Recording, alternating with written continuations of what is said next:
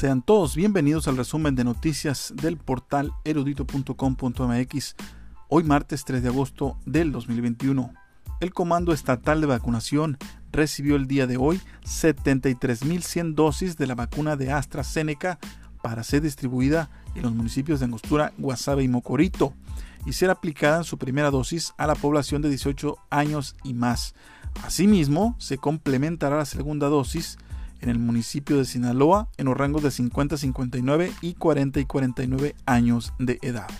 El secretario de Salud de Sinaloa, doctor Efren Encinas, aseguró que al iniciar el proceso de vacunación a los sinaloenses de 18 años en adelante, en estos tres municipios se cumple con el compromiso planteado por el gobierno del estado y proteger también a los más jóvenes de la entidad. En otro tema, la secretaria de Desarrollo Sustentable, Isabel Mendoza Camacho, visitó la comunidad de la Tasajera en el municipio de Cozalá para entregar herramienta y vestimenta especializada a los brigadistas forestales que tienen su campamento sentado en la zona serrana de ese municipio. La titular de CEDESU señaló que el gobierno de Quirino Das prioriza la, prioriza la prevención y atención oportuna de siniestros por fuego para lo cual han destinado más de 18 millones de pesos desde el 2017 a la fecha.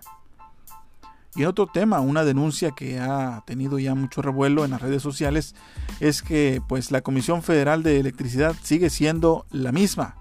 Resulta que vecinos de la comunidad de Rafael Buena, Angostura, desde el pasado jueves 29 de julio, están sin el servicio de energía eléctrica este problema ya se ha reportado infinidad de veces a la Comisión Federal de Electricidad sin recibir respuesta positiva. Denuncian los vecinos que hay negligencia por parte de los trabajadores. Específicamente se hace un comentario a la brigada que se encuentra en el puerto de la Reforma y que ni siquiera se paran a revisar el problema. Desgraciadamente ya tienen cinco días con, este, con esta problemática, con esta falla y ellos se quejan precisamente porque los que más resienten la falta de luz del, servicio de energía eléctrica pues son los niños, los bebés, los menores de edad y los adultos mayores. Hasta aquí el resumen de noticias. Me, me despido deseándole la mejor de las tardes. Mi nombre es Eduardo Alfonso Félix.